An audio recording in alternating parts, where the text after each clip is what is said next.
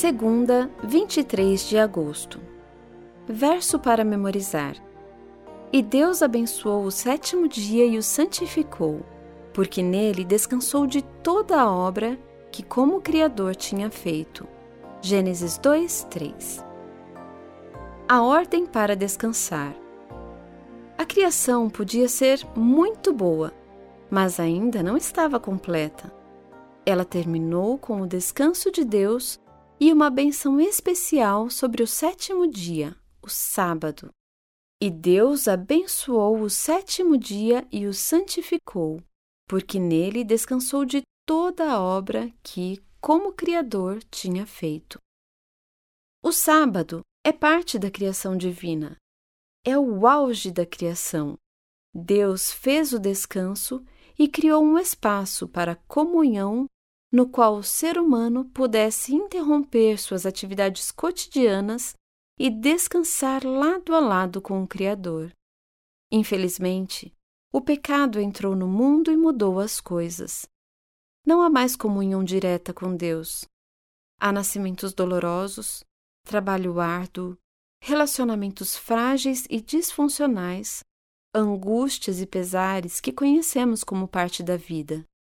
Mesmo assim, o sábado permanece como símbolo duradouro da criação e da esperança e promessa da recriação. Se o homem precisava do descanso sabático antes do pecado, quanto mais depois?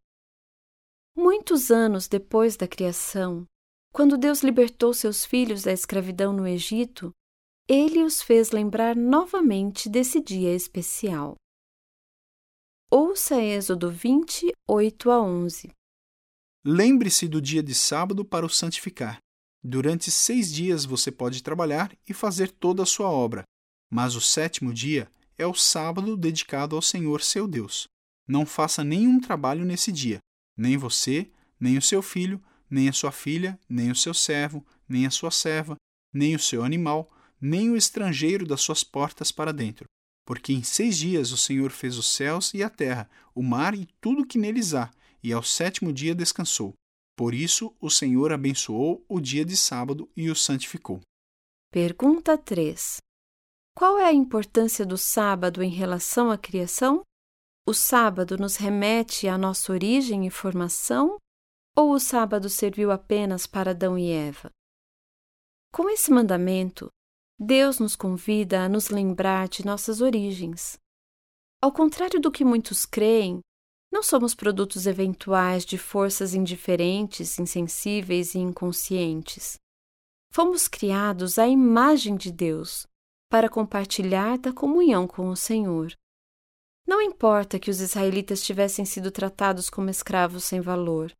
A cada sábado, de maneira especial, eles eram convidados a lembrar quem realmente eram seres feitos à imagem do próprio Deus. Em O Desejado de Todas as Nações, lemos, abre aspas, e uma vez que o sábado é uma lembrança da obra da criação, é um testemunho do amor e do poder de Cristo. Fecha aspas. Pense na importância da doutrina da criação em seis dias. Afinal, que outro ensino é tão importante a ponto de Deus ordenar que devotemos um sétimo da nossa vida todas as semanas, sem exceção, para lembrar desse ensino? Por que é essencial lembrar da nossa verdadeira origem conforme descrita no livro de Gênesis?